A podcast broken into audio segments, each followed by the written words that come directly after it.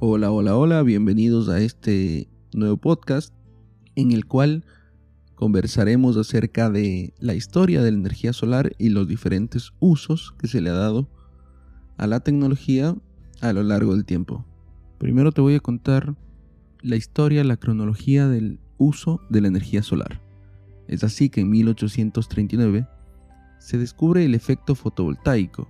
El científico francés Edmond Becquerel determinó que la luz podría aumentar la generación de electricidad cuando se colocaban dos electrodos metálicos en una solución conductora.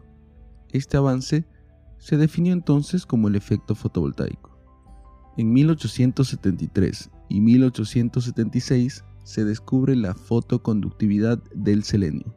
En 1873, el ingeniero eléctrico inglés Willoughby Smith descubrió que el selenio tiene un potencial fotoconductor, lo que significa que se vuelve eléctricamente conductor cuando absorbe la luz. Tres años más tarde, este descubrimiento llevó a William Grills Adams, a Richard Evans Day, a la conclusión de que el selenio crea electricidad cuando se expone a la luz solar sin calor ni partes móviles que puedan descomponerse fácilmente. Este descubrimiento demostró que la energía solar era fácil de cosechar y mantener, requiriendo menos piezas que otras fuentes de energía como las plantas de carbón. En 1883 se crea la primera célula solar.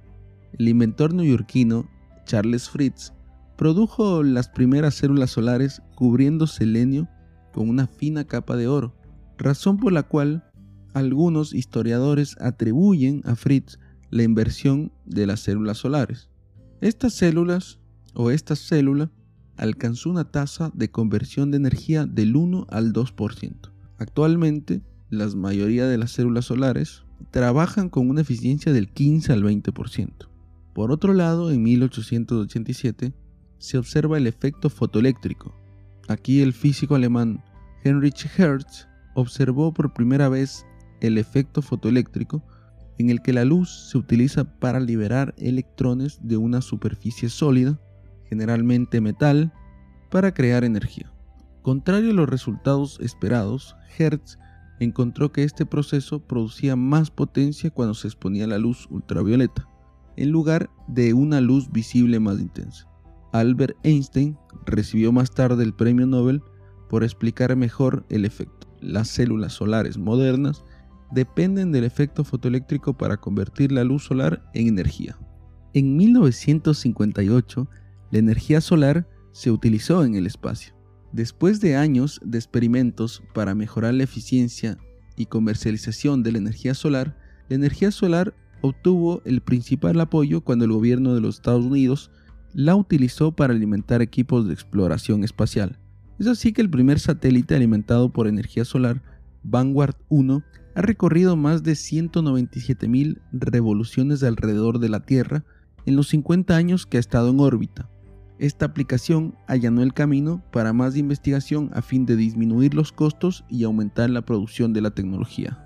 En 1970, la investigación reduce los costos. Esto a medida que los precios del petróleo subieron en la década de los 70, la demanda de energía solar aumentó. Es así que Exxon Corporation financió la investigación para crear células solares fabricadas con silicio de calidad inferior y materiales más baratos con lo que los costos pasaron de 100 dólares por vatio a solo 20 o 40 dólares por vatio. El gobierno federal de los Estados Unidos también aprobó varios proyectos de ley e iniciativas favorables a la energía solar y creó así el Laboratorio Nacional de Energía Renovable, ENREL, esto en 1977. Luego, en 1982, se crean los primeros parques solares. La empresa Arco Solar construyó el primer parque solar era básicamente una planta de energía solar. Esto en Esperia, California, en 1982. Este parque generó al menos un megavatio o mil kilovatios por hora mientras operaba a plena capacidad. Esto podría alimentar una bombilla de 100 kilovatios durante 10 horas. En 1983, Arco Solar construyó un segundo parque solar en Carrizo Plains, California.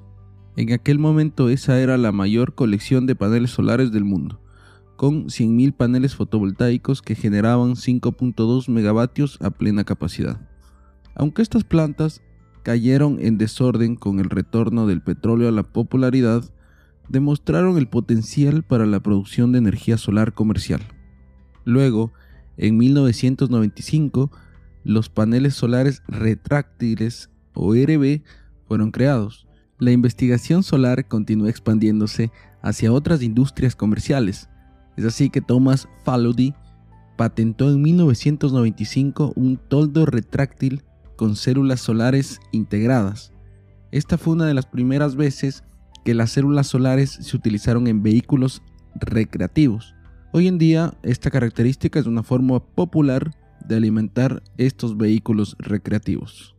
Ya acercándonos un poco a los 2000, en 1994 a 1999, la conversión fotovoltaica alcanzó nuevos niveles. En 1994, el ENREL desarrolló una nueva célula solar a partir de fosfuro de galio indio y arseniuro de galio, que superaba el 30% de eficiencia de conversión. Es así que a finales del siglo, este laboratorio creó células solares de capa fina que convirtieron el 32% de la luz solar que recogía el panel convirtiéndola en energía utilizable.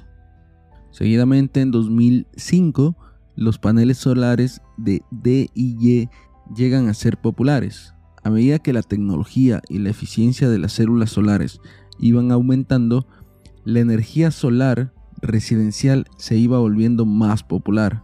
Los paneles solares de bricolaje comenzaron a llegar al mercado en 2005 y se han vuelto más frecuentes con cada nuevo año.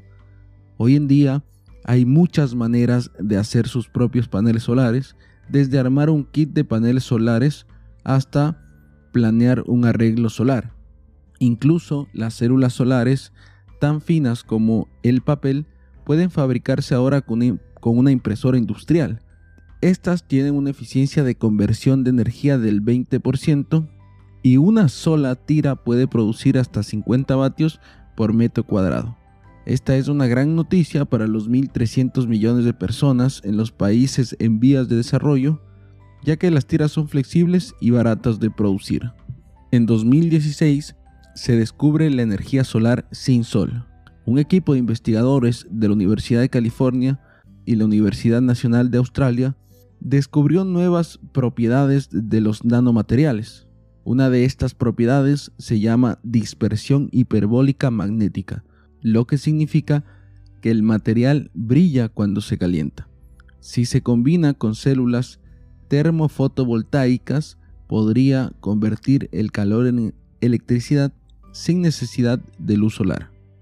En resumen, la energía solar ha recorrido un largo camino desde los últimos 200 años, desde la observación de las propiedades de la luz hasta la búsqueda de nuevas formas de convertirse en energía. Pero aunque la energía solar ha ido perfeccionándose a lo largo de los años, la tecnología base es la misma. Lo que sí ha cambiado es su actual coste competitivo comparado con la energía convencional. Y lo que es mejor, esta tecnología no muestra signos de desaceleración. En fin, eso ha sido todo. Espero que hayas disfrutado y te invito a que nos acompañes en un próximo episodio.